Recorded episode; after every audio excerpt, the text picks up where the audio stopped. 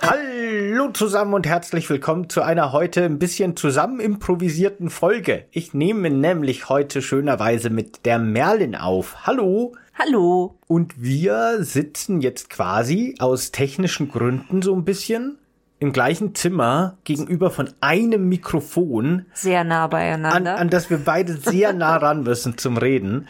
Und das ist ein bisschen weird. Und ich hoffe, die Aufnahme wird gut. Aber falls die Soundqualität heute irgendwie ein bisschen weird sein sollte, was ich nicht hoffe, wisst ihr warum? Weil die Atmosphäre so kuschelig ist hier. Kuschelig warm bei Ja. den kalten Temperaturen. Ja, schön wär's. Ja, schön wär's.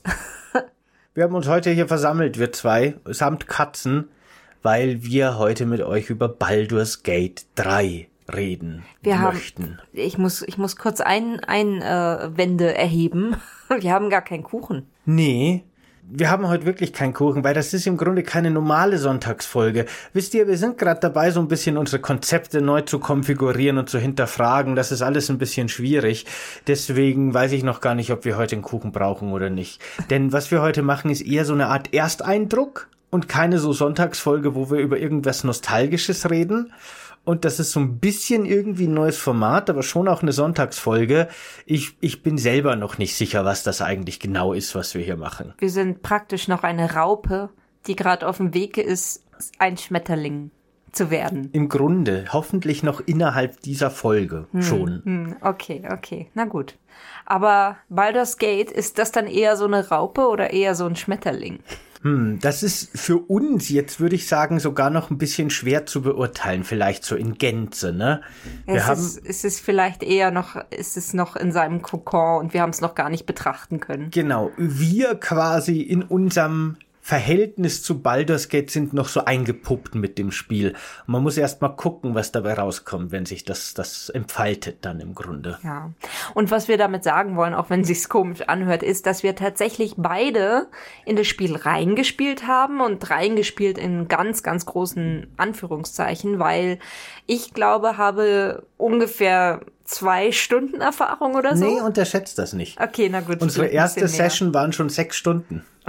Okay, na gut. Also du bist eher so bei acht und ich so bei 20. Okay, na gut, na gut. Aber trotzdem, äh, wie ihr schon merkt, das hat im Prinzip keinerlei keinerlei Effekt, sagen wir es mal so. Also es ist ein riesiges Spiel und ähm, das ja, dass ich nur acht Stunden habe, auch wenn sich das viel anhört, bedeutet, dass ich eigentlich noch gar nichts gesehen habe. Ja, und ich muss eben auch sagen, ich habe es jetzt eben so rund 20 Stunden gespielt und ich habe das Gefühl, ich werd schon langsam warm mit dem Spiel so ein bisschen. Ne? Schon langsam äh, verstehe ich so, was los ist. Und ich habe das Gefühl, ich komme so aus dem Tutorial raus schon langsam. Und das ist so ungefähr der Stand. Deswegen jetzt heute so der erste Eindruck von uns.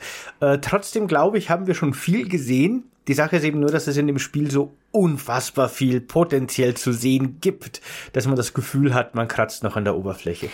Ich muss aber sagen, also ich glaube, man kann tatsächlich von dem, was wir bis jetzt gesehen haben, schon zumindest einen Ausblick erahnen für das Spiel von unserer Seite aus. Also ich glaube, ich kann mir gut vorstellen, was das Spiel eigentlich sein soll. Auf jeden Fall, das denke ich auch. Die Grundmauern haben wir quasi so ein bisschen ergründet, die Grundsäulen des Spiels, denke ich mal. Ähm, ich denke mal so gerade in Richtung Gameplay wird das Spiel jetzt zum Beispiel auch in den kommenden Hunderten von Stunden keine großen Überraschungen mehr bieten. Da ist das Spiel, glaube ich, relativ durchleuchtet. In Sachen Story bin ich sehr gespannt, wo es sich noch hinentwickelt. Das ist eher so der große blinde Fleck bei mir aktuell noch, würde ich sagen. Ja, ich bin gespannt. Wahrscheinlich wird jetzt, werden jetzt die, die Dungeons und Dragons äh, Veteranen kommen und werden dir erklären, warum du nach 20 Stunden absolut noch gar keinen Einblick in, in, die, in das Gameplay von diesem Spiel hast. Möglich, das kann schon sein. Ich habe zumindest echt lange gebraucht, um so Funktionen wie Springen und so weiter richtig zu verstehen und zu nutzen, aber dazu kommen wir noch. Hast du irgendwie Dungeons and Dragons Vergangenheit in irgendeiner Form? Absolut gar nicht. absolut gar nicht. Und ich bin traurig drüber, wirklich. Ich hätte, also heutzutage sage ich, ich, ich habe einfach in meiner Jugend, ich wäre, glaube ich, im perfekten Alter gewesen, so in der Zeit, wo ich jung war, also so Teenager war, ähm, war das, glaube ich, gerade voll der Hype eigentlich gewesen. Ich habe es aber tatsächlich gar nicht mitbekommen, beziehungsweise ich glaube, ich habe so am Rande so Zirkel mitbekommen, die, die vielleicht D&D damals gespielt haben, aber ich war da nie drin, leider. Ich bin da nie reingekommen, auch wenn ich es vielleicht gewollt hätte, das war mir nicht möglich. Deswegen habe ich tatsächlich, also ich kenne den Namen Dungeons and Dragons natürlich. Ähm, ich weiß auch ungefähr, was das ist. Also ich habe eine Vorstellung davon, was das ist, aber ich kann nicht sagen, dass ich da wirklich tatsächliche Berührungspunkte bei hatte. Ich habe das eher so vom Weiten angestarrt und bewundert, aber die Details, nee. Ja, was Pen and Paper angeht, habe ich leider auch überhaupt keine Erfahrung mit Dungeons and Dragons. Denn, deswegen stelle ich die Frage, falls ihr das nicht wisst, Baldur's Gate basiert auf dem Regelwerk von Dungeons and Dragons, funktioniert nach dem Regelwerk von Dungeons and Dragons. Ähm, wir haben tatsächlich so ein bisschen Table, äh, Quatsch, nicht Tabletop, Pen and Paper Erfahrung gemacht. Ich und so die WG früher und du ja auch ein bisschen. Naja. Aber das haben wir nach dem GURPS-System gemacht, weil da ging es uns, glaube ich, sehr stark eher drum, so eine eigene Welt zu erschaffen und eben nicht eine Welt, die es schon gibt, zu nehmen. Und da ist das GURPS oder GURPS-System eben sehr gut geeignet. Äh, also so ganz hundertprozentig fremd bin ich jetzt Pen and Paper grundsätzlich nicht, aber schon ziemlich. Und ähm, mit Dungeons and Dragons habe ich über eine andere Spielereihe tatsächlich schon Kontakt geknüpft, nämlich über Neverwinter Nights. Da haben wir nämlich die, die beiden, also Neverwinter Nights 1 und 2 haben wir tatsächlich relativ viel gespielt. So in der damaligen WG äh, das war ganz witzig, weil da bin ich und ein Freund sind quasi in der WG gezogen zu jemanden, der mit Videospielen so gar nichts am Hut hatte. Und den haben wir dann so ein bisschen angefixt und in die Welt der Videospiele eingeführt. Und der war dann so das erste halbe Jahr, nachdem er Videospiele für sich entdeckt hat, einfach komplett besessen. Hat sein ganzes Leben nur noch mit Videospielen verbracht. Der ist ein bisschen abgegangen da. der hat ein bisschen gedauert, bis der sich dran gewöhnt und wieder eingefangen hat. Und der konnte nicht so gut Englisch und konnte sich nicht merken, dass das Spiel Neverwinter Nights handelt. Und deswegen hat er immer gesagt, er will WWW mit uns spielen. Und das wurde so ein Insider, deswegen heißt das Spiel bei uns WWW. Und ich sag heute noch WWW dazu. Deswegen, äh, genau, in WWW haben wir ziemlich viel ähm, Dungeons and Dragons Erfahrung gesammelt, aber ich muss ganz ehrlich sagen, ich habe damals schon das Spiel, obwohl wir viel und lange zu dritt gespielt haben, nicht so richtig durchschaut, muss ich sagen. Ich glaube, es ist schon vom Vorteil, wenn man sich erstmal tatsächlich mit dem Regelwerk beschäftigt oder das so ein bisschen kennt, wenn man in das Spiel einsteigt. Ich glaube, das kann man auch über Baldur's Gate 3 sagen. Der Einstieg wird einem schon erleichtert, wenn man das Regelwerk grundsätzlich versteht, glaube ich, von Dungeons Dragons. Hm, ich na, ich weiß nicht, ich kann's, ich kann's schlecht sagen. Ich finde tatsächlich das Spiel, aber das ist eine These, zu der ich eigentlich später kommen wollte, zu der ich vielleicht später dann auch noch komme. Also wenn man da einfach mal logisch dran geht, dann glaube ich, kann man sich da viel erschließen. Bis auf Magie. Magie nicht. Ansonsten. Ja, genau, das wollte das ich gerade sagen mit Magie. Dieses, man kann nur täglich irgendwie so und so oft die Hauptzauber benutzen, aber dann gibt's noch Magietricks und die Nebenzauber und Stufe so und so Zauber. Das ist alles ein bisschen bekloppt. ja gut, okay. Vielleicht, vielleicht muss ich meinen Einwand zurücknehmen. Also vielleicht ist es doch nicht ganz so einfach. Aber auf jeden Fall, ähm, man kommt schon rein. Ich finde, es ist halt ein typisches Spiel. Es hat ein riesiges, also die, die Charaktere sind sehr, ja, umfassend, äh, äh, ausgestaltet mit ihren ganzen Werten und ihren Skills und ihren Zauberpunkten teilweise und ähm, was sie alles können. Also ich glaube, wenn man sich da mal so ein paar Stunden, vielleicht Zeiten, wenn man alle Begleiter eingesammelt hat und die mal tatsächlich von hinten bis vorne durchgeht, dann kommt man da schon rein, weil tatsächlich das Spiel ist relativ gut erklärt. Also es erklärt sich relativ gut selbst, finde ich. Es gibt sehr viele hm, Kapitel, Unterkapitel, die man auf und zu machen kann, äh, wo man sich einfach reinlesen kann, wie, wie, wie es funktioniert. Also das ist eigentlich, fand ich zumindest, relativ gut erklärt. Ich habe aber, glaube ich, auch mindestens zwei Stunden damit verbracht, einfach nur zu lesen, was meine Charaktere alles können. Ja, genau. Das ist, glaube ich, ein wichtiger Unterschied an unsere Herangehensweise auch. Ne? Du machst das ja grundsätzlich auch gern, dass du dich stundenlang mit Menüs und und und sowas beschäftigst und liest dir alles durch und guckst dir alles an. Und das ist sehr cool. Und das sollte man vielleicht auch machen, wenn man so gar keinen Kontakt zu Dungeons and Dragons hatte bisher ich bin eher immer so der Learning by Doing Mensch. Ne? Ich fange mal an und denke mir, na, das wird sich mir schon erschließen. Und meistens funktioniert das auch ganz gut und auch bei Baldur's Gate hat das ganz gut funktioniert. Aber ich bin halt jetzt durch meine Herangehensweise eben einfach an einem Punkt, wo ich nach 20 Stunden Gameplay immer noch ganz viele Sachen ehrlich gesagt noch nicht verstehe.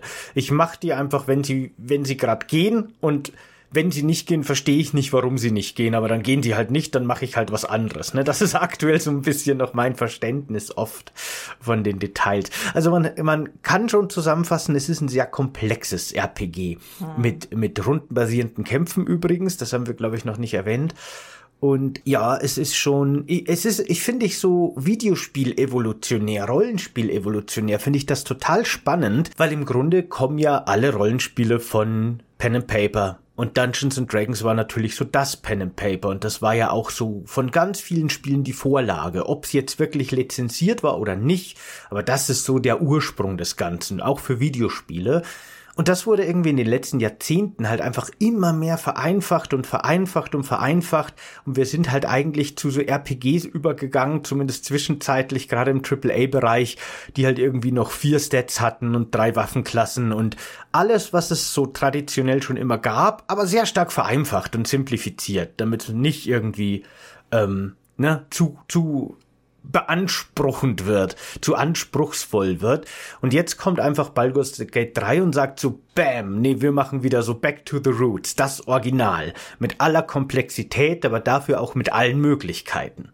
Und das ist schon ziemlich cool, finde ich. Baldur's Gate 3 hat ja, wie der Name schon sagt, ist offensichtlich ja der dritte Teil von, von einem Spiel. Ähm, vielleicht sollten wir noch kurz was zu den Vorgängern sagen, wobei wir tatsächlich wahrscheinlich gar nicht so viel sagen können, weil ich kenne das vom Namen her, das Spiel, aber hab's nie gespielt. Hast du jemals die Spiele gespielt? Baldur's Gate 1, Baldur's Gate 2, Mm, ich habe tatsächlich Baldur's Gate 2 mal kurz gespielt, weil das vor ein paar Jahren in der Enhanced Edition irgendwie nochmal HD released wurde oder so. Und ich dachte mir, komm, das ist so ein Klassiker, den habe ich verpasst, das schaue ich mir an. Aber ich kann es nicht mehr spielen, weil ich das Kampfsystem super nervig finde. Das ist quasi, ne, das war in so einer Zeit, wo man irgendwie so ein bisschen weggekommen ist von rundenbasierend. Da fühlte sich das nicht mehr zeitgemäß an. Da wollte man alles in Echtzeit machen. Und so hat eben auch Baldur's Gate so ein Echtzeit-Kampfsystem bekommen. Und die KI ist nicht gut und es ist ein riesen Gewusel und ich, äh, ich bin damit nicht warm geworden. Das äh, mochte ich schon auch nicht bei, wie hieß denn gleich nochmal dieses, dieses Spiel? Wie hieß denn gleich nochmal dieses, Spiel, da gibt's zwei Teile davon. Das ist eben absichtlich so ein klassisches RPG, ist aber relativ neu. Ähm, das zweite ist so mit Seefahrt und so. Octopath so, Traveler? Nee, nee, nee, nee. mit so einem bläulichen Cover. Ach, ich habe so ein schlechtes Namensgedächtnis. Das war auf jeden Fall ein Spiel, das war sehr gut geschrieben auch. Ich mochte das eigentlich gerne, aber auch das hatte dieses wuselige, für mich schlecht lesbare und schlecht kontrollierbare Kampfsystem daran ist es für mich gescheitert, leider. Ja, das ist so meine Erfahrung mit dem Spiel, also nicht wirklich vorhanden. Dabei sind ja echte Rollenspielklassiker und auch in der Presse wurden die echt immer super krass bewertet und sind auch bis heute, glaube ich, alle beide. Also ich weiß jetzt von Twitter vor allem vom zweiten, aber ich glaube, alle beide sind wirklich so super legendary RPGs, die ich aber leider in meiner persönlichen Historie, zumindest damals zu ihrer Zeit, nicht miterleben konnte. Die Spiele sind ja doch von 98 und 2000 so. Da war, war ich, glaube ich, noch nicht so tief im PC einfach drin. Das ist, glaube ich, das Problem. Schade, dass ich die nicht damals wirklich zeitgemäß erleben konnte. Ich glaube, da hätte ich die noch mal anders bewertet als jetzt so rückblickend. Ich kann dazu nur beitragen, dass ich immer dachte, Baldur's Gate ist irgendwie, es geht um den Baldur und der hat irgendwie keine Ahnung. Ja. Voraussetzungen, die man erfüllen muss, um ihn zu stürzen oder ich so, keine auch. Ahnung. Und musste dann herausfinden, dass Baldur's Gate einfach nur eine Stadt ist. Das Name, der Name einer Stadt. Ja, Genau so ging es mir. Das ist, das so ist lustig. enttäuschend. Ja, du guckst dir, du guckst dir immer meine Lore-Videos nicht auf YouTube. Ja, aber leider. genau darum geht's auch die erste Minute von, von meinem Baldur's Gate Lore-Video, das ich gemacht habe. So die Basics, wo ich so über die Basics aufkläre. Dass man erstmal ein bisschen ernüchtert ist, wenn man erfährt, dass Baldur's Gate nicht irgendwie ein Portal zur Hölle ist, das von einem Dämon bewacht wird oder sowas, ne? Ja. Sondern halt einfach nur irgend so eine Stadt.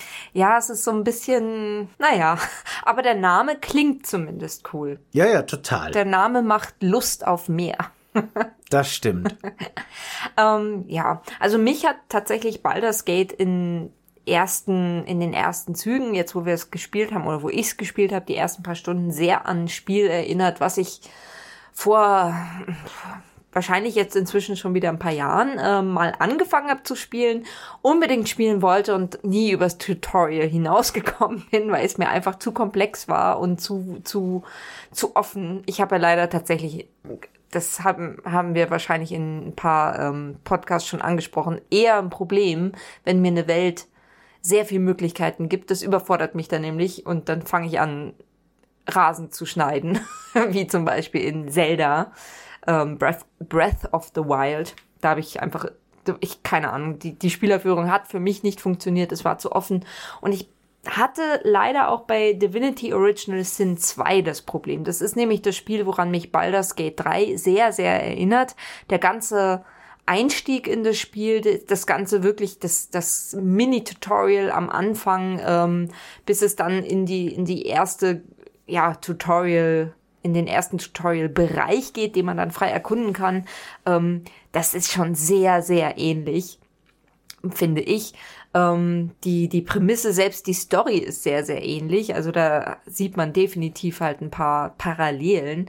Äh, Ich bin gespannt, ich bin gespannt. Ich will das Spiel auf jeden Fall noch ein bisschen weiterspielen. Ich hoffe, dass es mich nicht verliert, so wie es eben Original Sin gemacht hat. Ja, das Spiel, die, die Spiele sind ja beide von den Larian Studios und ähm, die haben ja quasi jetzt mit Baldur's Gate 3 zum ersten Mal auch wirklich die Dungeons and Dragons Lizenz in die Hand genommen. Die hatten ja vorher so ihre eigene Spielerei und ihre eigenen Spiele.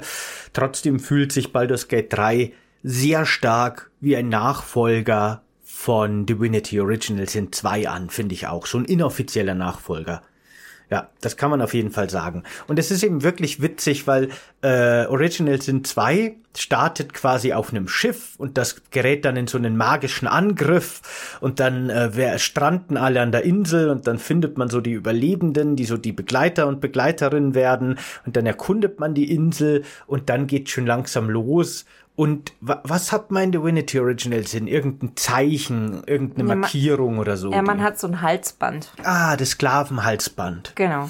Ah ja, okay, genau. Und das muss mal loswerden. So geht das Spiel los. Na, Und Baldur's Gate 3 startet ja damit, dass man basically, ich vereinfache das jetzt, auch wenn es einige Dungeons and Dragons Fans verärgern wird wahrscheinlich, aber basically startet es auf einem Alienschiff, von dem man entführt wurde. Und da wird einem dann etwas eingepflanzt und dann wird dieses Alienschiff aber von Drachen angegriffen, äh, alles eskaliert. Man flüchtet dann und ähm, stürzt ab Strand am Strand zufälligerweise auch und sucht dann da quasi auch so seine Begleiter und Begleiterinnen los, die auch alle vereint, dass man jetzt hier seinen Wurm im Kopf loswerden muss. Also es ist basically tatsächlich die gleiche Geschichte mit anderen Ne, also einfach nur ein paar Begriffe ausgetauscht. Ja. So Schiff mit Raumschiff und Halsband mit Wurm im Kopf und dann hat man im Grunde ne, austauschbar. Ein, ein, eins zu eins dasselbe, würde ich fast sagen. Aber ist halt auch ein guter Einstieg. Ja. Denn das begründet halt auch sehr gut, warum die teilweise sehr verschiedenen Charaktere alle zusammenarbeiten und warum die alle das gleiche Ziel haben. Letztendlich überleben halt einfach. Genau. Und warum die aber auch ähm, nicht alles von sich preisgeben am Anfang. Warum die Sympathien, aber auch äh, äh, Antipathie. Antipathien, genau, Antipathien äh, teilweise haben und, und warum die halt einfach auch sich ein bisschen bedeckt halten. Also warum man im Prinzip die Geschichten jedes einzelnen Charakters ähm, ergründen kann. Ähm, ja, ist ein guter Einstieg. Hat damals schon gut funktioniert, war auch der Grund, warum ich eben Original Sin 2 unbedingt spielen wollte. Da hat es halt dann andere Gründe gehabt, warum ich es nicht weitergespielt habe. Und auch hier funktioniert es halt wieder super. Wir haben ja äh, Divinity Originals sind zwei, glaube ich, hundertmal angefangen. Ohne Witz, diesen Anfang auf dem Schiff und so weiter. Ich kann das immer noch in- und auswendig. Aber das ist auch so ein bisschen so das Spannende an den, an den Spielen von diesen Larian Studios, weil die Möglichkeiten im Charaktereditor und die Möglichkeiten quasi, wie sich gerade auch die ersten Stunden des Spiels entfalten können, sind einfach absolut crazy unterschiedlich.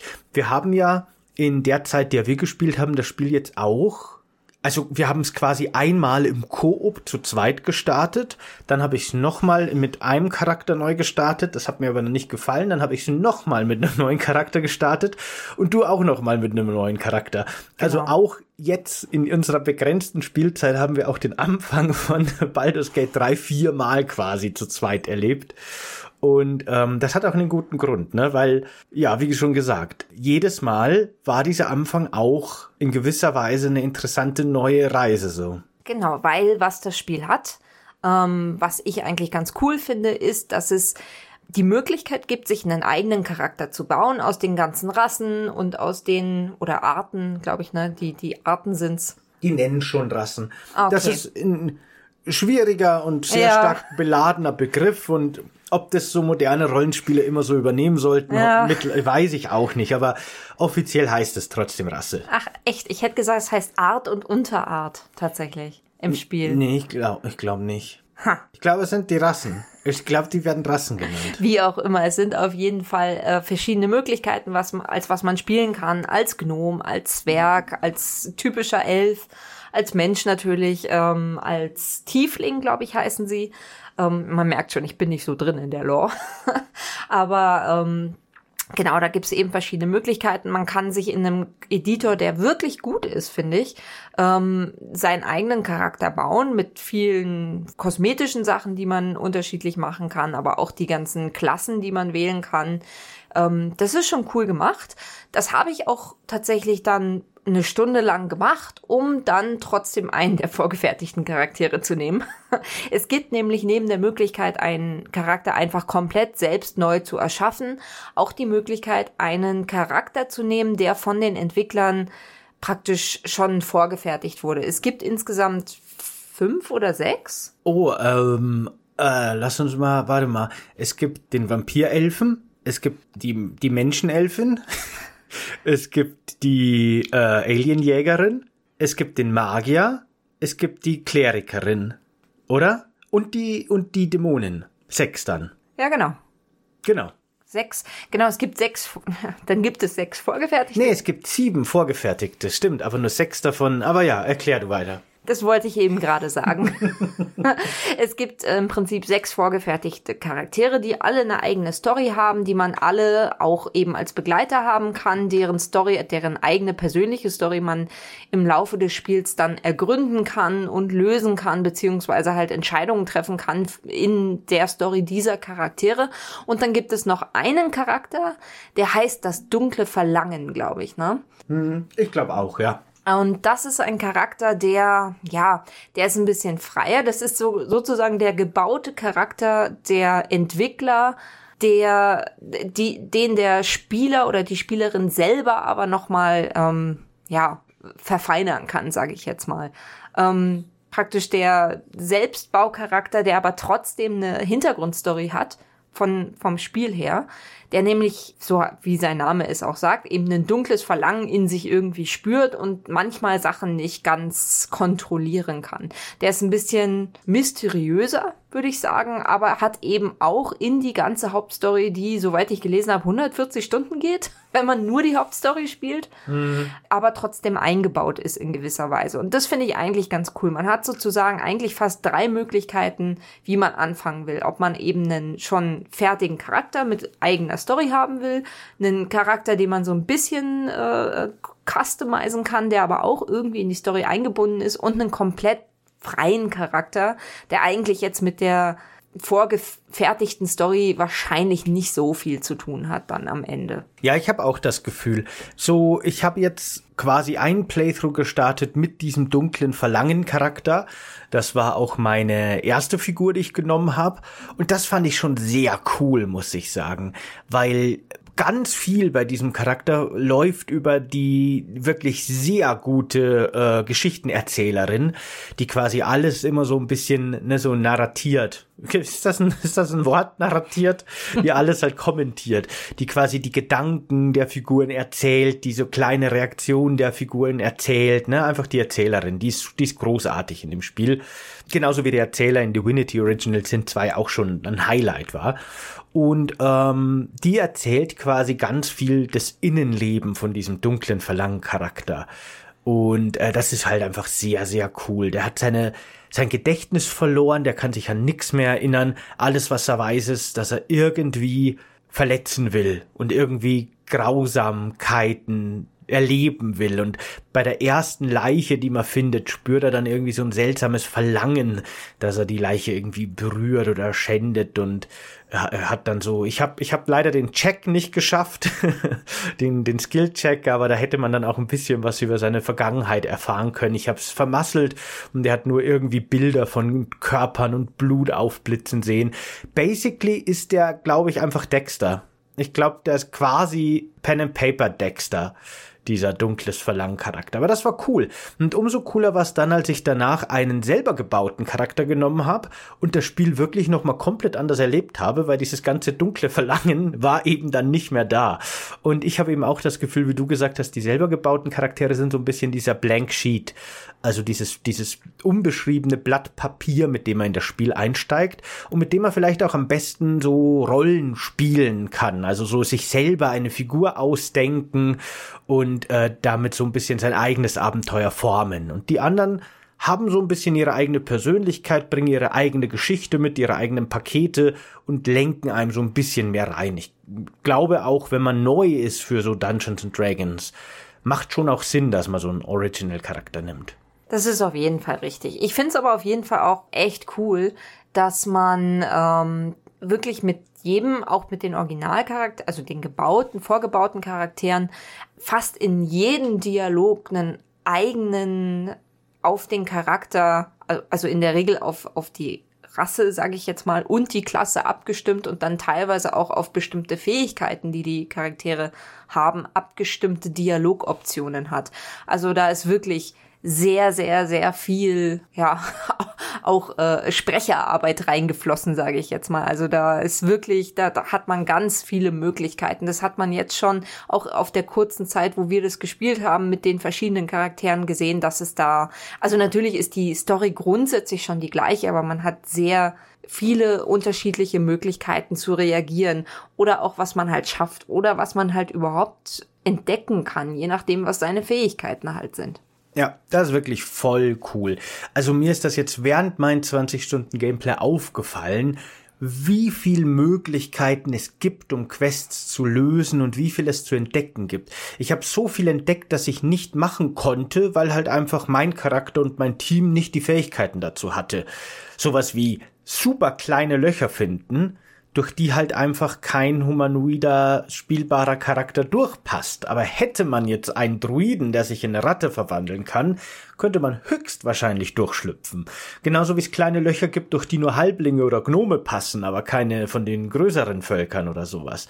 Das sind so, ne, lauter überall in der Welt, wirklich überall in der Welt ist passiert sowas. Und dann hat man plötzlich, wenn man durch die Gegend gibt, wieder einen einen verpatzten Naturcheck oder einen verpatzten Aufmerksamkeitscheck und man weiß, okay, fuck, hier wäre irgendwas, aber ich werde wohl nie erfahren, was, weil mein Team zu blöd ist.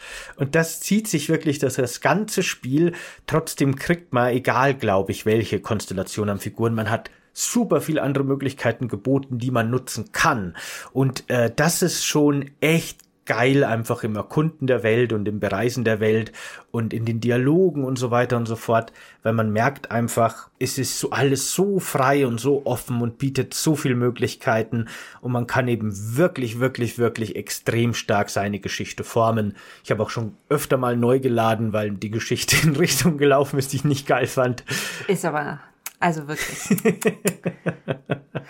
Aber äh, ja, es ist äh, faszinierend, finde ich das schon. Sehr cool. Er hat auf jeden Fall wirklich, also ich verstehe den Reiz auch und warum es heißt, dass man das Spiel im Prinzip mindestens siebenmal durchspielen muss eigentlich, um alles oder mehr oder weniger alles sehen zu können. Allein schon eben, weil man ja die Story immer wieder aus anderen Blickwinkeln sieht der Charaktere. Also es macht halt einen Unterschied, ob man zum Beispiel den Vampir, dessen Namen ich jetzt vergessen habe, Asterius? Es klingt gut. Es, es klingt richtig, äh, warum man den halt selber spielen sollte, auch wenn man ihn in einem anderen Playthrough in der Party schon mal dabei hatte, weil man halt einfach doch viel mehr Einblick kriegt in die Gedanken, in die Gefühle von dem Charakter, wenn man den selber halt auch spielt und dementsprechend auch viel mehr Cutscenes auf diesen Charakter zugeschnitten hat oder ob man das halt eben nicht hat. Also, das ist ein Spiel, das hat definitiv Replay Value. Ja, das ist wirklich so geil, ey. Das ist so geil. Ich bin so froh, dass wir das öfter so in verschiedenen Konstellationen gestartet und gesehen haben, weil man muss sich das halt wirklich so vorstellen. Alle vorgefertigten Charaktere bis auf das dunkle Verlangen rekrutiert man im Verlauf des Spiels, also zumindest möglicherweise, je nachdem wie man spielt, als Begleiter oder Begleiterin und kann die dann in die Party mitnehmen und lernt die dann natürlich kennen. Man führt Dialoge mit denen und so weiter und so fort. Aber das ist halt immer so, Ne, das sind halt Begleiter, die reagieren auf die Hauptfigur, die man sich gebaut hat, wenn man sich selber eine baut. Die haben eben, wie, wie du schon vorher gesagt hast, äh, so Geheimnisse vor einem und äh, rücken vielleicht nicht gleich mit allem raus, haben so ihre persönlichen Motivationen, ihre eigenen Quests und man hat viele Cutscenes mit denen, aber man erlebt das Spiel immer aus der Perspektive natürlich seiner gebauten Figuren. Somit sind das quasi nur NPCs, nur Begleiter halt, ne, wie das halt so ist. In, in Mass Effect ist halt so ein Garrus auch nur ein, eine letztendlich Nicht-Spielerfigur. Wenn ihr wisst, was ich meine. Man steckt nicht drin. Es ist nicht Shepard. Wenn man aber keinen Shepard hat, um in der Analogie zu bleiben, sondern die Option hätte gleich mit einem Garrus oder einem Rex zu starten, dann erlebt man ein komplett anderes Spiel. Weil plötzlich sind diese Begleiter nicht mehr nur Begleiter und nicht mehr nur Begleiterinnen und nicht mehr nur NPCs, die, mit denen man interagieren kann, sondern die werden zu den Akteuren und Akteurinnen. Und das heißt, dass wir in deren Gedankenwelt blicken, Welt blicken können und dass wir Cutscenes haben, aus deren Perspektive und wir erleben, was diese Figuren erleben und nicht mehr, was unsere Hauptfigur erlebt. Also in dem Fall ist es ja dann unsere Hauptfigur. und äh, so war das zum Beispiel auch mit diesem Vampir, von dem du geredet hast. Denn äh, als wir unseren ersten Playthrough gemeinsam zu zweit gestartet haben, habe ich dies, dieses dunkle Verlangen, diesen Echsenkerl genommen und Merlin eben den Vampir. Und da hatten wir zum Beispiel auch eine super coole und interessante Cutscene aus der Sicht des Vampirs, wie der quasi nachts so heimgesucht wird von seinem alten Meister. So, ne, so ein wichtiger Punkt in seiner persönlichen Geschichte.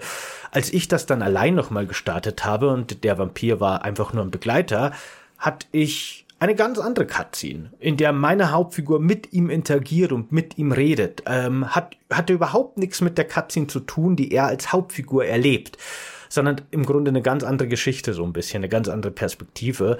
Und das macht, finde ich, auch die Charakterwahl am Anfang umso schwerer. Ich konnte mich so schwer entscheiden, was ich jetzt letztendlich für meinen echten, ernst gemeinten Playthrough nehme, weil egal was man macht, man verpasst gefühlt irgendwie zwei Drittel vom Spiel. So oder so. Du kannst, du musst dich entscheiden für eine Perspektive, für eine Reise allein schon die Tatsache, und das können wir jetzt nicht verifizieren, weil tatsächlich keiner von uns diese Figur gespielt hat, aber diese Kriegerin, die im Prinzip diese, ich sag jetzt auch Alien-Figuren, die, äh, wie heißen die? Mindflayer. Genau, die Gedankenschinder im die, Deutschen. Die Gedankenschinder, sehr schön.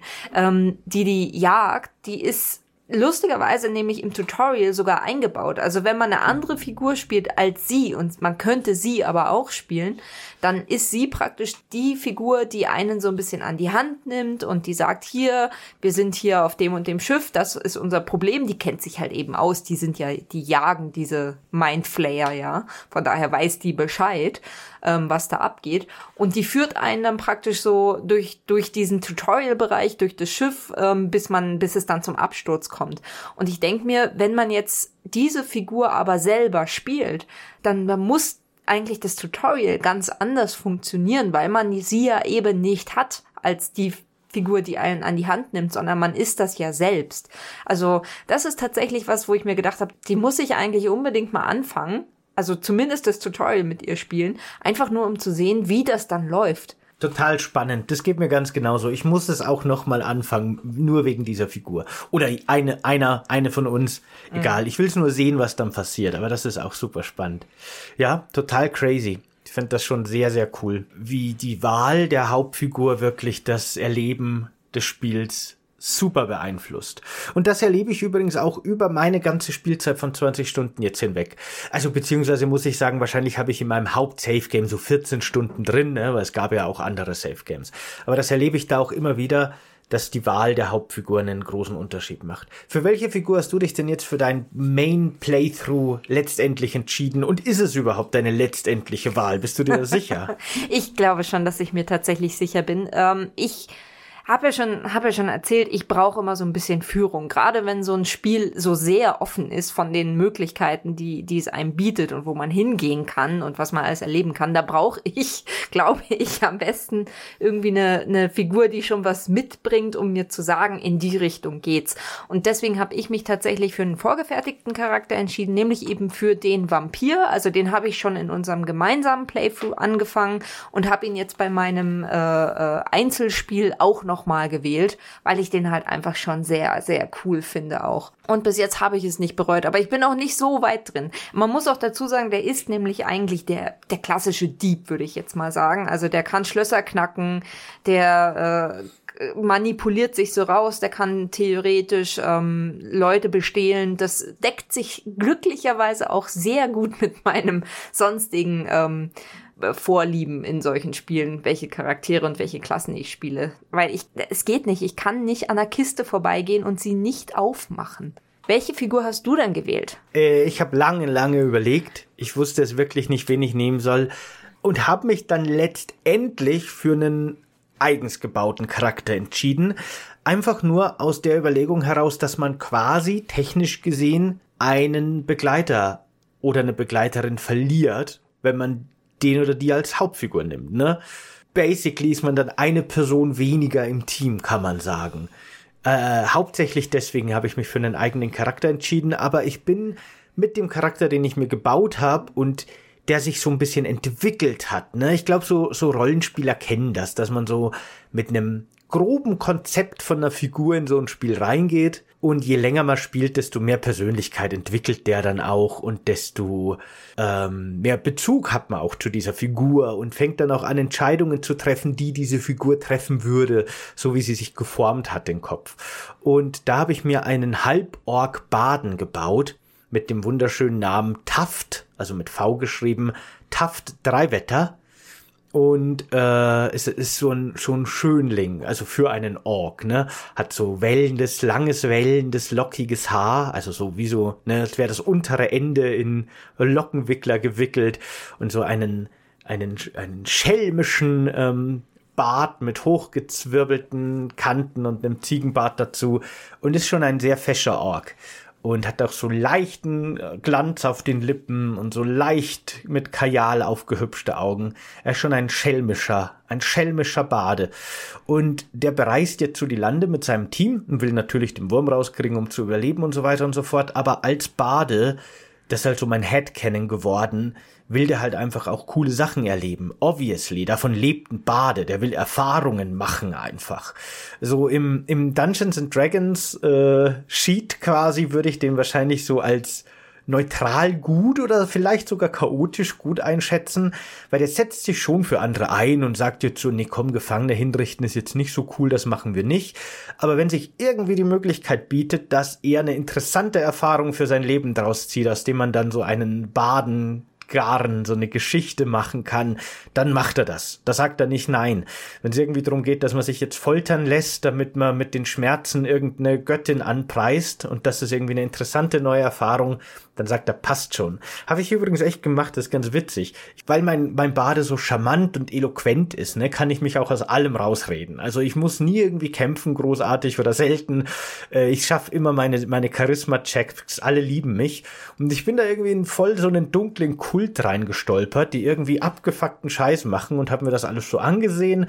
Und dann war da eben so einer und hat gesagt, ja hier, die Göttin der Schmerzen, die wird durch Schmerzen angebetet und das ist voll die tolle Erfahrung.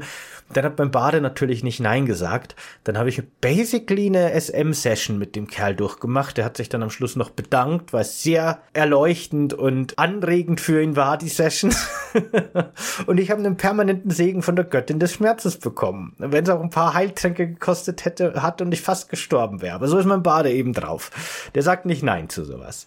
Ja, und das ist halt das Schöne an diesem Spiel, dass das tatsächlich geht.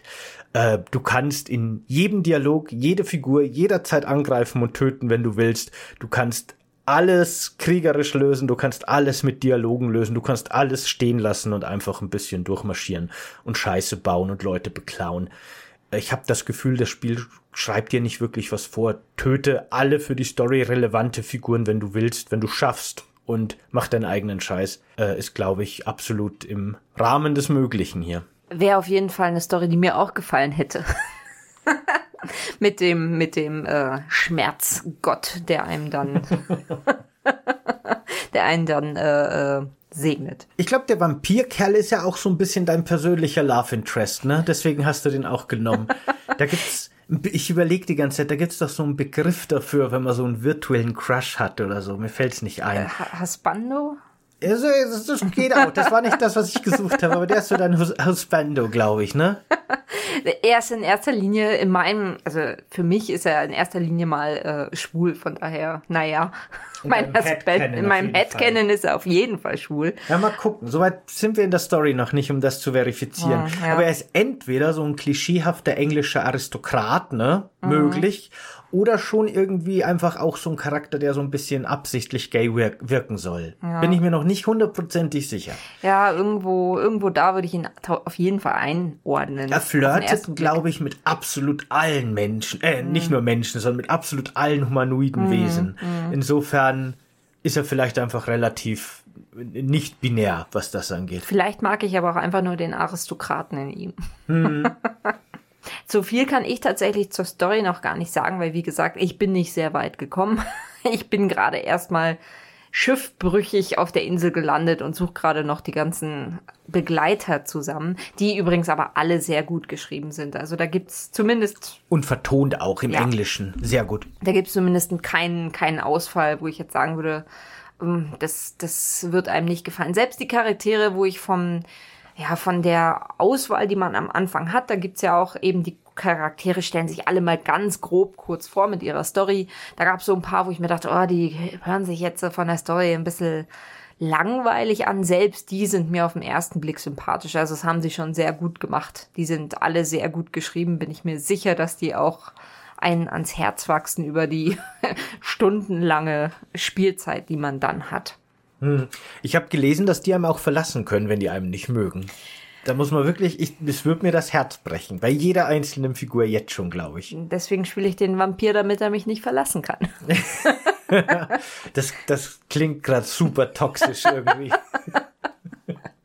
Ach ja. Ich, ich finde auch, die haben das echt cool hinbekommen. Es gibt wirklich so zwei Charaktere, vor allem, wo ich mir am Anfang dachte, so, öh, die sind super lame. Und dann trifft man die und sie sind super awesome ganz am Anfang, als wir die Charaktere durchgegangen sind, weil im Charaktereditor kann man quasi auch anklicken, dass so schön inszeniert so ein bisschen die Geschichte von denen erzählt wird. Dann gehen die Menüs weg, die Kamera zoomt auf die ran, die Lichtstimmung verändert sich und dann stellen die sich vor und erzählen ihre Geschichte, als würden sie auf der Bühne stehen in einem Theaterstück. Super schön gemacht. Und da haben wir uns natürlich alle im Vorfeld angeguckt. Und da war dieser Magier. Und na, der sieht so ein bisschen generisch menschlich aus, ist so ein Menschencharakter, hat so ein bisschen lange Haare und einen Bart. Und er sieht, er sieht so aus, wie wenn man sagt, es ist ein männlicher Menschenmagier, wie man sich vorstellen genau. würde, dass er aussieht. Genau, äh, jung, nicht so Gandalf-mäßig, ein bisschen jünger. Ja, ne? ja, ja. Und seine Geschichte war dann auch nicht die allerspannendste, so vom Zuhören her. Und ich habe gesagt, okay, der ist super lame, das ist der langweiligste Charakter, den nehmen wir schon mal nicht. Und dann treffe ich den in meinem zweiten Playthrough und red mit dem ungefähr zwei Minuten und hab den sofort geliebt, weil der absolut großartig ist. Mhm. Der ist so ein bisschen, weißt so ein sehr charismatischer, so ein bisschen keckiger, schelmischer Dude irgendwie, so, ne, so, so ein Hauch Captain Jack Sparrow irgendwie, aber gebildeter. ich habe tatsächlich auch ihn äh, an ihn denken müssen mit diesem, was ich gerade gemeint habe. Also der ist ja. definitiv sehr, sehr sympathisch. Ja. Innerhalb innerhalb von drei Sätzen schon ja. mag man den eigentlich. Und diese Elfenklerikerin fand ich am Anfang auch ein bisschen lame, aber da wird dann auch sehr schnell so ein Mysterium aufgemacht. Was hat sie da für ein weirdes Artefakt? Warum hat sie so komische Verknüpfungen zu fragwürdigen Figuren aus der Mythologie von Dungeons and Dragons? Ne, das wird dadurch dann eine sehr spannende Figur, weil die auch nicht über ihre Vergangenheit reden will. Also die haben das gut hinbekommen, dass alle spannend und oder sympathisch sind. Wie findest du denn die, die Gideonka oder wie man, wie den wie man die Rasse nennt von denen. Diese Alienjägerin quasi, die ohne Nase. die, der Michael Jackson Verschnitt meinst ja, du? Ja, ich wollte das jetzt nicht sagen. Ich wollte das jetzt nicht sagen. Aber genau da. Aber ihr, ihr, also wenn ihr sie seht, dann wisst ihr, was ich meine. Genau. Ich weiß noch nicht so, wie ich die finden soll. Ich glaube, die wird so ein typischer ähm, harte Schale, weicher Kerncharakter am Ende werden. Zumindest kommt sie mir bis jetzt so vor, weil die halt, also halt so eine Kriegerin, die ist so, die, die, die möchte am liebsten so schnell wie möglich äh, diesen Wurm loswerden. Die macht auch keine Gefangenen, also die ist da schon hardcore drauf. Die will eigentlich auch niemanden anderen helfen. Die, die ist halt sehr zielstrebig, würde ich jetzt mal sagen. Ja, und die findet alles nervig, ey. Die, die geht mir auf die Nerven, weil alles, was ich mache, nervt sie. Es ist komplett egal, was ich mache. Sie hasst's. ja, also ich, ich weiß noch nicht so richtig, wie ich. Ich, wie gesagt, ich glaube, die wird mal in so einer, die kriegt noch eine, eine Backstory, wo, wo sie dann, wo man sie dann, na, wo persönlicher und so weiter. Und dann ist sie wahrscheinlich auch, ja, ein, ein interessanter Charakter. Ich finde die, die, ich finde die cool, weil sie super badass ist. Ne, die ist schon sehr, sehr cool. Aber ich habe die auch jetzt nicht im Team dabei, weil ich glaube, die wird mich bald verlassen, weil wirklich ist es egal, was ich mache. Wenn wenn mein Charakter nur sagt, hey, vielleicht sollten wir die Kinder jetzt nicht hier öffentlich hinrichten lassen, weil sie Brot gestohlen haben, dann steht sie dahinter und sagt, nee, die haben immerhin Brot gestohlen, die sollte man umbringen. Ein überspitztes Beispiel an der Stelle, dass es so nicht im Spiel passiert, aber so kommt sie mir manchmal vor. das ist immer so, nee, das, weil man sieht oben im Eck wie ein Telltale spielen oder sowas. So von wegen der und der Begleiter findet das gut, die und die Begleiterin findet es nicht gut. Ich finde alles scheiße immer. Ich bin gespannt. Also ich habe ja vor, äh, meinen Charakter, also den Vampir, tatsächlich rollenspielig zu spielen. Also ich habe mir so überlegt, wie ich möchte, dass der ist als Charakter und mich natürlich ein bisschen dran orientiert, wie er sich so gibt, wie ich ihn so einschätze der wird in meiner Story sehr auch auf sich selbst schauen und nicht so auf andere. Ähm, ich kann mir gut vorstellen, dass er sich eigentlich mit ihr ganz gut verstehen könnte. Aber schauen wir mal. Ja, bin ich gespannt, wie sich das entwickelt. Äh, wenn man, also ich, ich will jetzt gar nicht zu viel spoilen. Ich will auch dich nicht zu viel spoilen, weil da gibt es eine Szene, die in Promomaterial in Trailern sehr prominent irgendwie auch beworben wurde und über die viel diskutiert wurde. Das hast du aber, glaube ich, nicht mitbekommen und du weißt das alles nicht. Deswegen, äh, du hast dir das bewusst nicht angeguckt vor Release. Du wolltest ungespoilt reingehen, deswegen will ich dich jetzt auch nicht spoilen und auch unsere Hörerinnen nicht. Aber wenn du den so spielst, wie sein Charakter angelegt ist, wirst du wahrscheinlich mit absolut allen Sex haben müssen. Das ist der Plan. Gut. Gut. Ja, ich bin offensichtlich äh, Bier äh, sehr flirty unterwegs, äh, Vampir. Und ich meine Vampire. Ich meine Fähigkeit, die man von Anfang an hat, ist ja auch, dass man andere aussaugt. also generell, ne, Vampire saugen andere aus. Das ist ja auch schon irgendwo ein gewisses Symbol, würde ich jetzt mal sagen. Also ich bin nicht überrascht. Wie war das gleich nochmal? Im Deutschen, es gibt, es gibt so eine Szene, wo der Vampir fragt, ziemlich früh im Spiel, deswegen ein Minispoiler, aber wenn man den als Begleiter hat, fragt der einen, ob er einem beißen darf, ne, so, weil er Blut halt braucht und der würde nur ein bisschen was nehmen und so. Und im Englischen ist das alles ganz cool, Und irgendwie haben die das im Deutschen irgendwie sehr weird übersetzt. Ich glaube, da fragt er in der deutschen Übersetzung unten im Text, ob er an dir saugen darf. Und das ist einfach ein bisschen weird, finde ich. Sagt er im Englischen irgendwas mit Zack? Ich, ich, glaube ehrlich gesagt nicht. Feast on you oder irgendwie Feast so sagt ja, er. Ja gut, okay, das ist dann schon komisch. Weil hätte er jetzt gesagt, I, I want to suck you. Dann, ja, das wäre noch weirder. ja, das wäre okay. Na gut, aber naja. naja, okay. Ja, ähm, sehr faszinierend und sehr cool auf jeden Fall alles. Ich habe sehr viel Bock auf das Spiel aktuell. Ich freue mich schon sehr drauf. Ich wünschte, ich hätte mehr Zeit weiterzuspielen. Ich weiß nicht, wo ich die vielen hundert Stunden herkriegen soll, die in das Spiel gesteckt werden wollen, aber wird mich halt vielleicht einfach sehr lange begleiten. Es tut mir fast ein bisschen leid für Starfield, muss ich sagen. Das kommt jetzt ich, ich hatte Baldur's Gate 3 nicht unbedingt auf dem Schirm, muss ich sagen. Der Hype ist erst relativ kurz vor Release entstanden, weil das Spiel sehr stark gehypt wurde in meiner Bubble und dann habe ich es mir angesehen und dann habe ich so Leute aus der Spieleindustrie gesehen, die gesagt haben, dass das vielleicht eines der wichtigsten, bedeutendsten RPGs der Postmoderne wird und jetzt schon ein Klassiker ist. Und dann kam die sehr weirde Diskussion auf, die hast du, glaube ich, auch mitbekommen, mhm. dass erst so ein paar Indie-Publisher oder Indie-Entwicklungsstudios, wo das ja irgendwie also Verständliches äh, gesagt haben, dass die hoffen oder befürchten so ein bisschen, dass Baldur's Gate 3 so der neue Standard für RPGs wird und dass das ein unerfüllbares Ideal ist und dass nie wieder ein Spiel so gut sein wird und dass die schon gleich gar nicht sowas hinkriegen. Und ich finde es ehrlich gesagt weird, wenn so kleine Indie-Studios sowas sagen, weil da denke ich mir, niemand erwartet von euch, dass ihr solche Spiele rausbringt. Seid nicht, seid nicht crazy, das passt schon. Aber weird wurde da die Diskussion, finde ich, als sich dann wirklich auch Leute von großen AAA-Studios eingeschaltet haben und gesagt gesagt haben, ja, ganz genau, guter Thread, das ist so ein One-in-a-Million-Spiel und sowas wird es nie wieder geben und sowas können wir unmöglich machen. Macht das bloß nicht zum neuen Maßstab, liebe SpielerInnen da draußen. Wir werden das, den nämlich nie erreichen.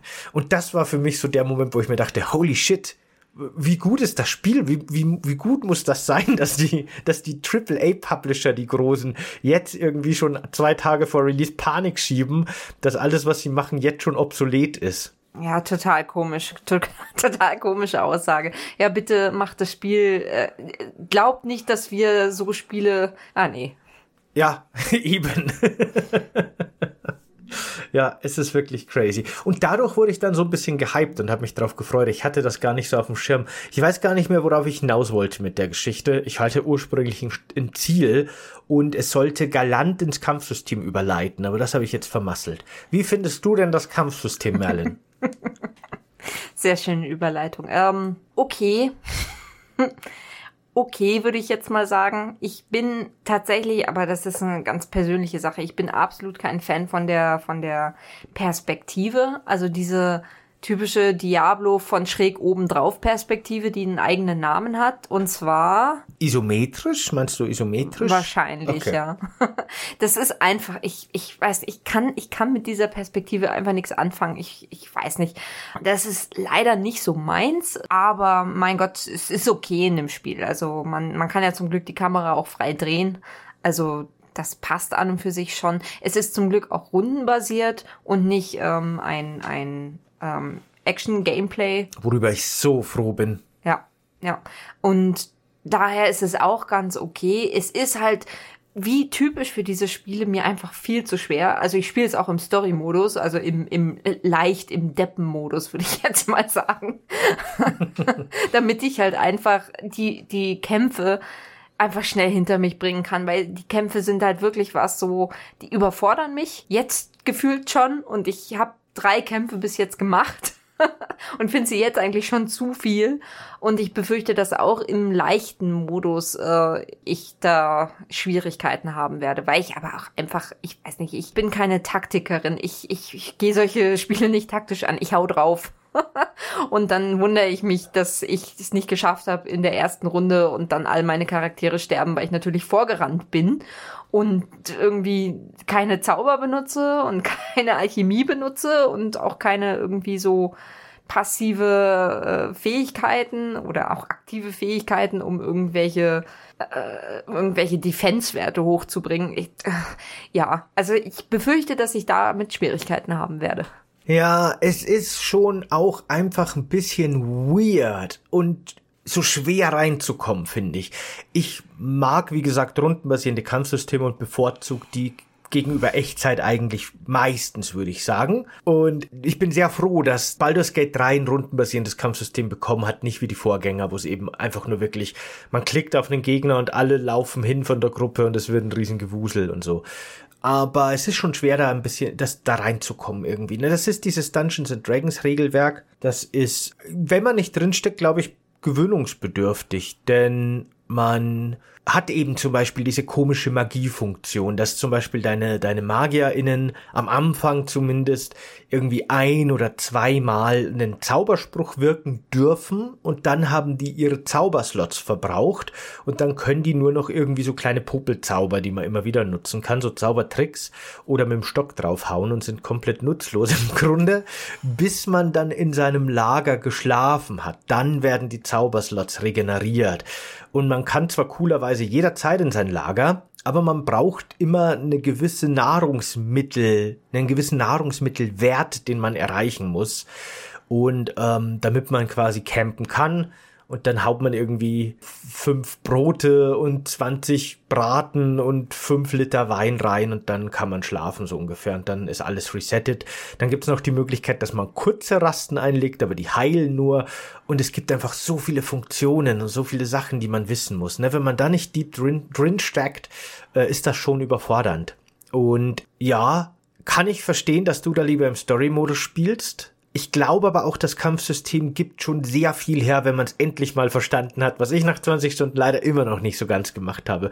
Ich habe jetzt, als du nach deinen zwei Stunden Spielzeit mal die Menüs durchgeklickt hast und dir die ganzen Charakterbögen wirklich mal angeguckt hast, habe ich so viel gelernt, was ich in meinen 20 Stunden Learning by Doing nicht verstanden habe.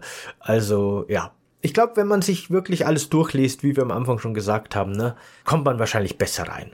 Ja, also wie gesagt, ich glaube, man muss das halt mögen. Es ist halt ein sehr, ja, man muss taktisch spielen mögen. Also taktische Kämpfe mögen einfach. Es, es kann nicht jedes Spiel das Kampfsystem von Genshin Impact haben.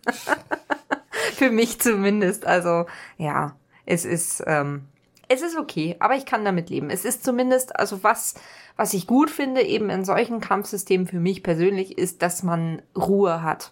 Also, dass man tatsächlich ein bisschen nachdenken kann. Auch wenn mir das nicht hilft. Es gibt halt so coole Möglichkeiten, ne, die ich erst so anfange zu verstehen.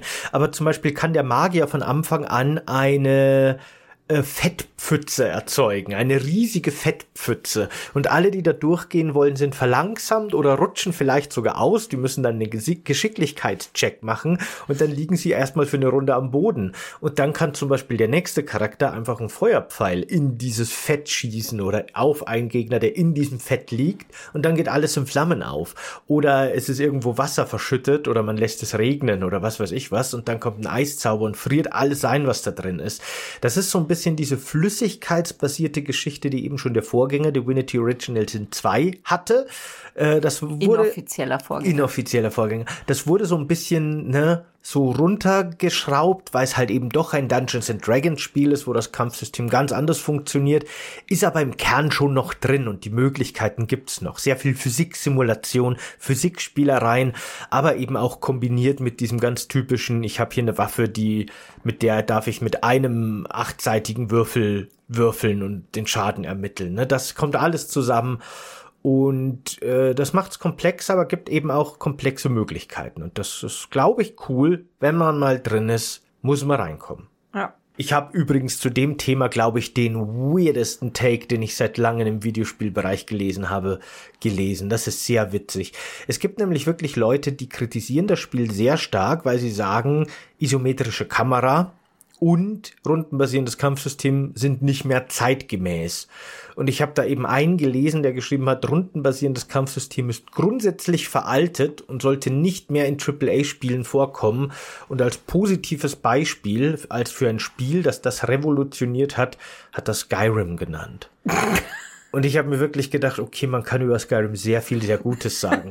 aber ich glaube, niemand würde sagen, dass er das Spiel spielt, weil das Kampfsystem so geil ist. weil man irgendwie mit seinem Schwert vor sich rumfuchtelt, so quasi, ne? Hm, hm. weiß ich jetzt nicht. Ja, ist schon ein Hot Take, würde ich sagen. es ist schwierig, also ist zumindest debatable. es gibt schon auch Echtzeit-Kampfsysteme, die ich schon auch richtig geil finde. Das will ich gar nicht sagen. Auch wenn ich eher rundenbasierend äh, bevorzuge. Aber Skyrim würde ich jetzt nicht zu den besten Echtzeitkampfsystemen zählen. Nein. Cool, dass man in der einen Hand den Feuerzauber haben kann und in der anderen sein Schwert oder sowas, ne? Und das ist schon nice, aber da hört's dann auch schon auf. naja, schon lustig.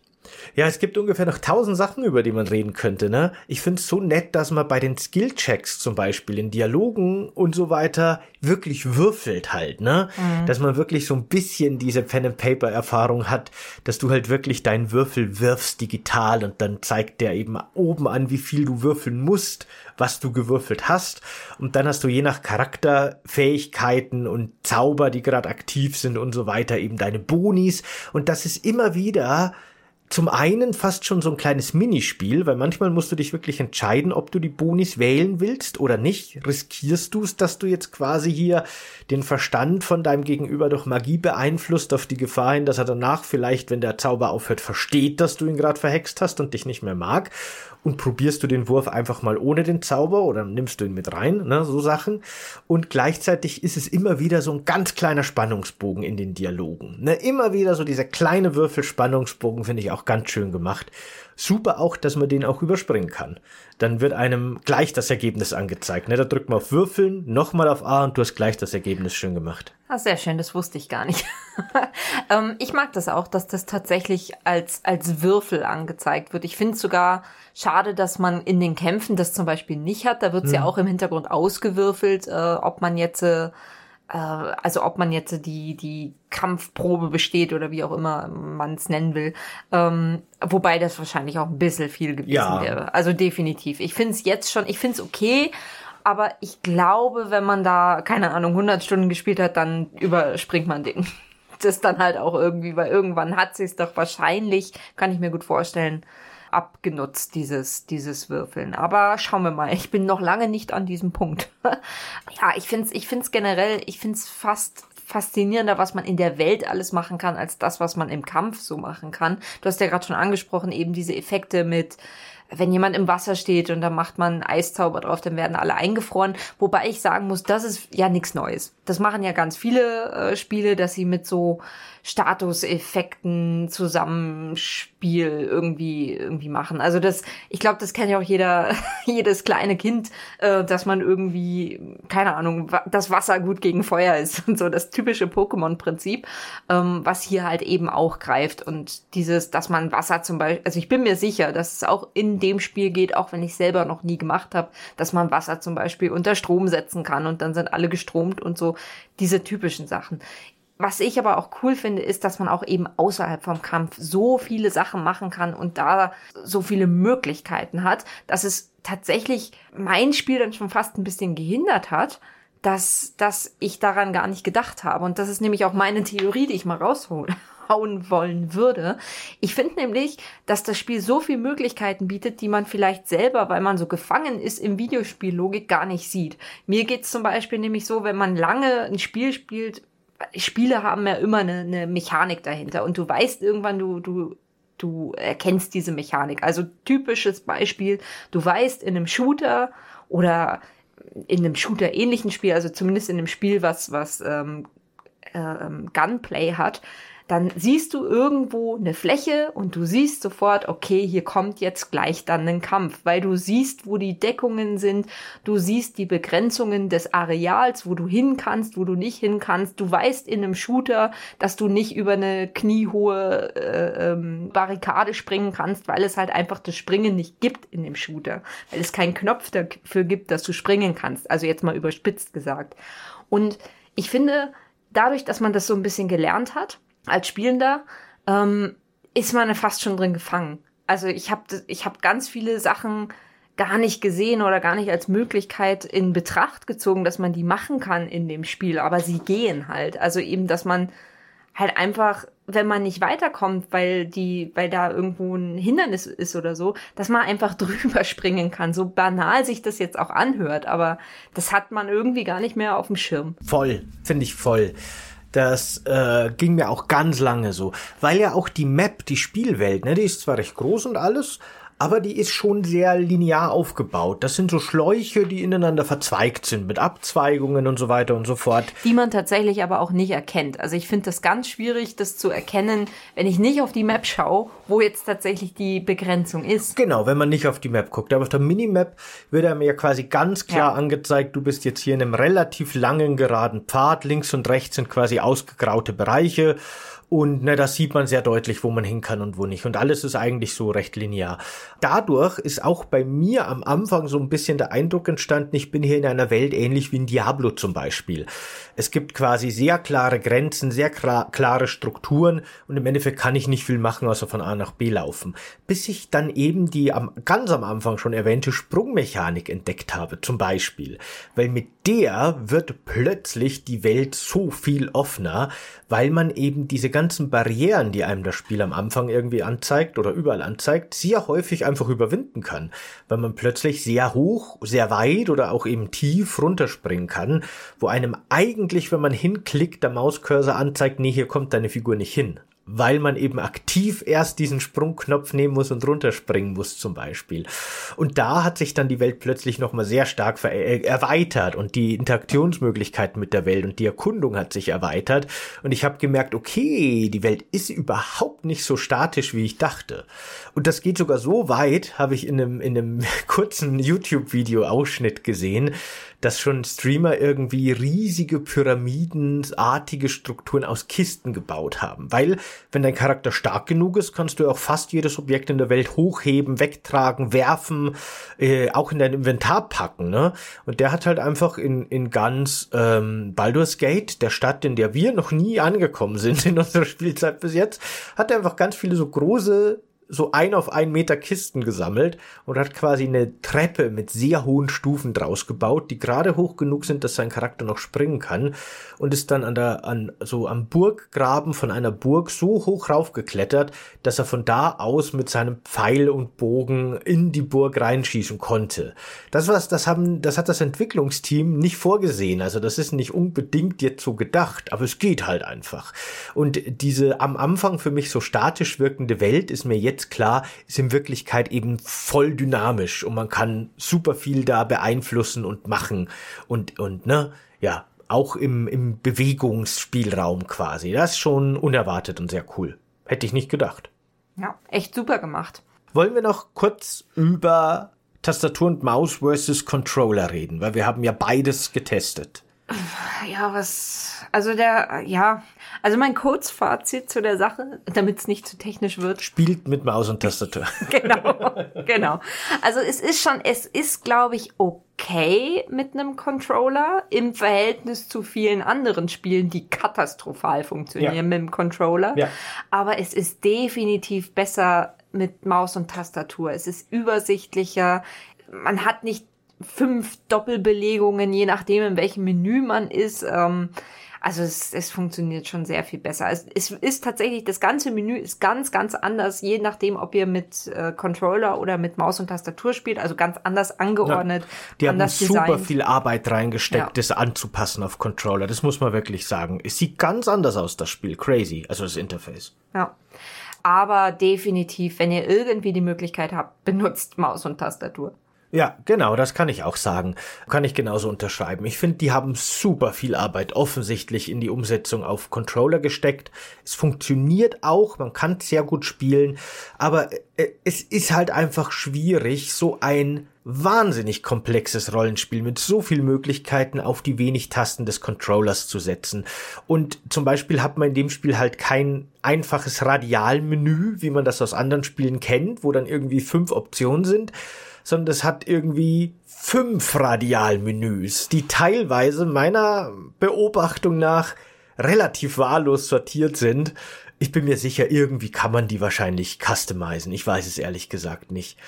Am PC kann man die Menüs zumindest sehr stark customizen. Also nehme ich an, es würde am Controller auch gehen. Aber das ist dann immer so, okay, wenn ich jetzt auf die untere R-Taste drücke, dann erscheint das Radialmenü, wo ich in den Charakterbogen und die Map und die Optionen und das Tagebuch und die Sachen komme. Mit der oberen R-Taste komme ich in das Aktionsradialmenü und von da aus komme ich dann mit den oberen Schultertasten in das Interaktionsradialmenü 2, 3 und 4. Und mit der linken Taste komme ich dann wieder in irgendein anderes Untermenü. Und es ist alles so um Gottes Willen. Es ist so überladen. Und ich wusste von einem Mal aufs andere nicht, was ich jetzt gleich nochmal drücken muss, um die Aktion auszuführen, die ich gern machen würde. Und am PC klickst du halt mit der Maus drauf. Und das ist halt der große Unterschied. Ja. Kann jetzt so persönliche Erfahrung sein, ne? Aber wir haben auch mit Controller-Interface ein bisschen mehr Bugs erlebt als mit Maus- und Tastatur-Interface. Leider, ne? Wüsste ich jetzt, also wäre mir jetzt nicht aufgefallen tatsächlich, aber.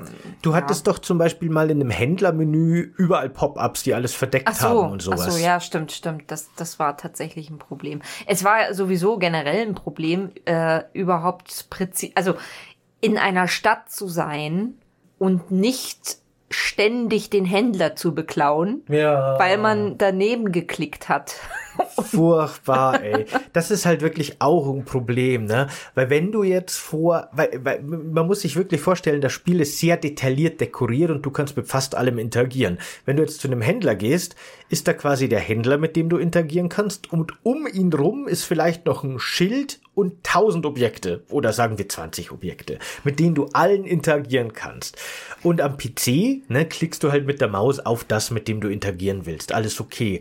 Mit dem Controller stellst du dich quasi davor, guckst so in die Richtung von dem, mit dem du interagieren willst und hast dann noch clevererweise die Möglichkeit, dass du mit dem Steuerkreuz links so die einzelnen Objekte, die gerade in deiner Nähe sind, durchschalten kannst. Aber mir ist es halt tatsächlich passiert, dass ich zum Händler gegangen bin und wollte mit ihm reden und geht zu ihm hin und er ist markiert und ich will A drücken, aber mein Charakter macht eben noch, obwohl ich schon losgelassen habe, diesen einen letzten Schritt quasi, ne?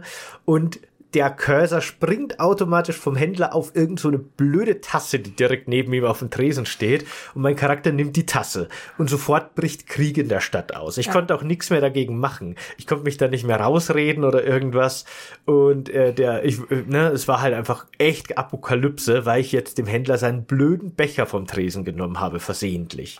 Und das ist halt scheiße. Und das passiert einem mit Maus und Tastatur nicht so leicht. Ja, also das ist definitiv tatsächlich mit, mit, äh, mit dem Controller ein Problem. Naja, die Begrenztheit des Controllers, das ist halt schon a thing. Dafür muss man noch mal kurz finde ich, positiv erwähnen, mag ich es sehr gerne, dass man mit dem Controller direkte Steuerung über seinen mhm. Charakter hat. Dann kann man wirklich in so eine Third Person gehen, also da hat man wirklich eine Verfolgerkamera, nicht mehr so eine Top-Down-Kamera und lenkt einfach mit dem Steuerkreuz seine Figur, ne, wie man das kennt. Rechter Stick äh, Figur, nee, Kamera, linker Stick Figur und es fühlt sich halt eher an wie so ein Dragon Age Inquisition oder irgendwie sowas. Und das mag ich sehr gerne.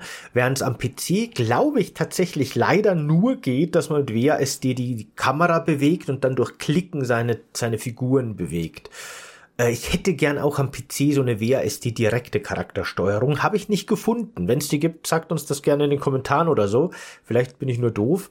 Aber ich glaube, das ist ein Kompromiss, den man eingehen muss. Direkte Charakterkontrolle, die ich sehr gerne mag, gibt's nur im Controller wo allerdings das Interface im Vergleich zum, zum PC Maustastatursteuerung sehr viel unübersichtlicher ist. Nun gut, dann hoffe ich, wir haben auch ein bisschen Informationen geliefert. Ich habe das Gefühl, wir haben sehr viel über private äh, äh, Sachen mit dem Spiel, unsere privaten äh, Eindrücke von dem Spiel erzählt. Aber nun gut, was ist denn, also wahrscheinlich kann man sich schon denken, aber was ist denn unser Fazit für das Spiel? Wirst du weiterspielen? Ja klar, definitiv. Ich bin sehr beeindruckt von dem Spiel. Ich bin jetzt auch in der Story weit genug, dass mich die gehuckt hat. Das hat tatsächlich seine 15 Stunden gedauert, so oder 13 zumindest. Aber jetzt habe ich macht das Spiel, weißt, das ist halt so ein bisschen wie, wie der Anfang von Lost.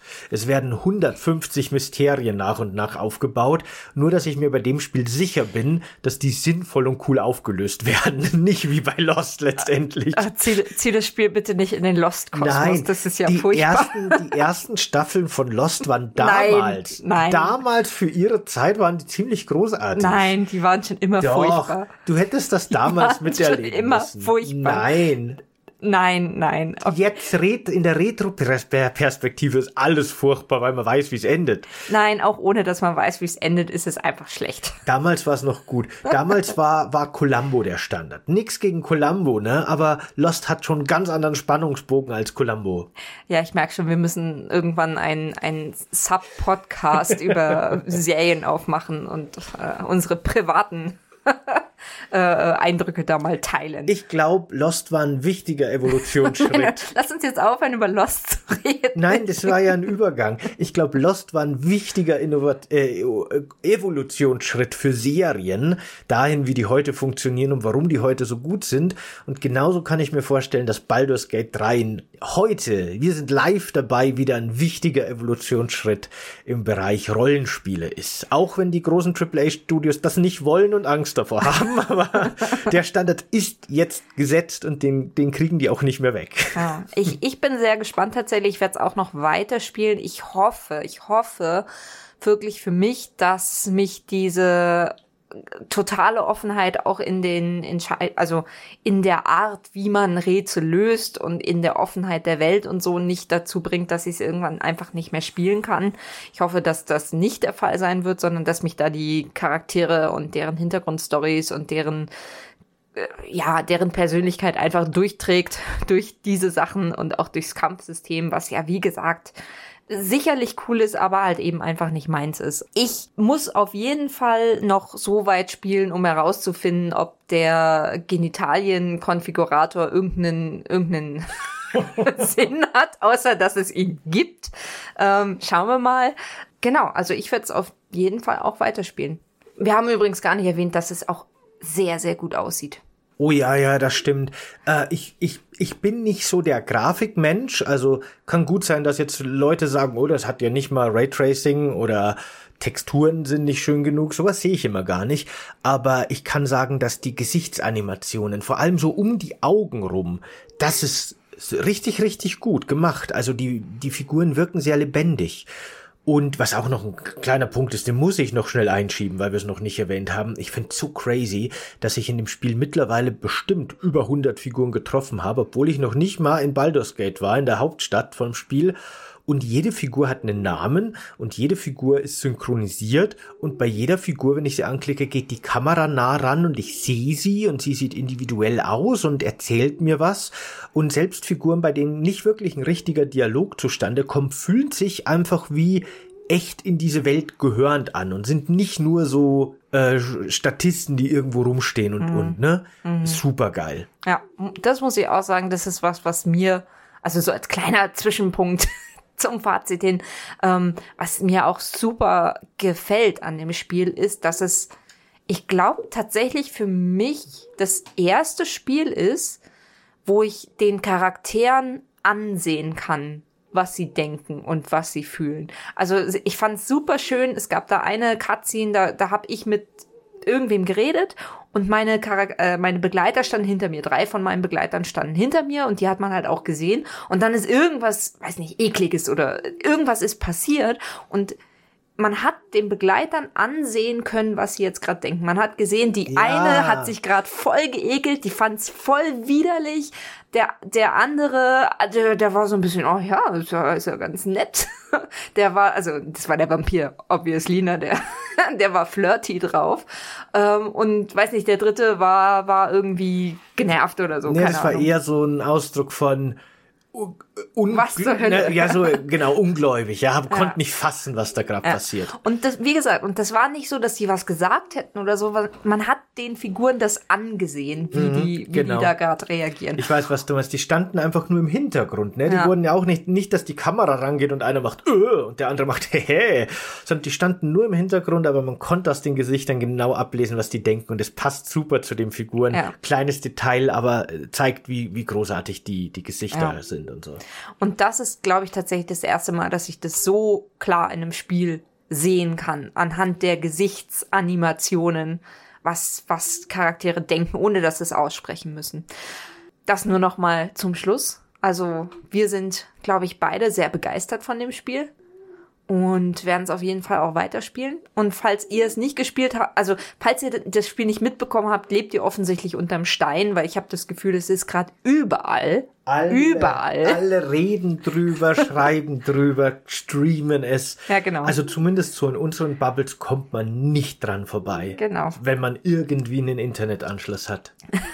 Und äh, falls ihr tatsächlich bis jetzt noch nicht wusstet, ob ihr spielen sollt, dann macht's.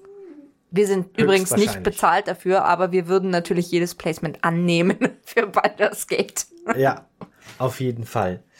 Ja, gut. Ich find's geil, dass wir jetzt eineinhalb Stunden fast über unser erstes kleines Fazit geredet haben. Äh, vielleicht machen wir ja in ein paar Monaten, wenn wir komplett durch sind zum dritten Mal, einfach einen zwölf Stunden langen Podcast, so mit dem finalen Eindruck dann. Vielleicht zu Weihnachten. Ja, das ist so die finale, fin ja, der, das wäre doch gut. Hm. Na schauen wir mal. Auf jeden Fall sage ich jetzt mal zu euch da draußen vielen, vielen Dank fürs Zuhören. Ich hoffe, diese Folge hat euch gefallen. Ich hoffe, die Soundqualität ist letztendlich noch ganz gut rausgekommen. War jetzt ganz schön experimentell hier, aber gucken wir mal. Äh, wird schon, wird schon passen, wird schon hörbar sein. Und wir hören uns dann hoffentlich auch beim nächsten Mal wieder. Entweder auf YouTube, dort freuen wir uns immer über Likes, Abos und Kommentare unter den Videos oder in der Podcast-App eures Vertrauens.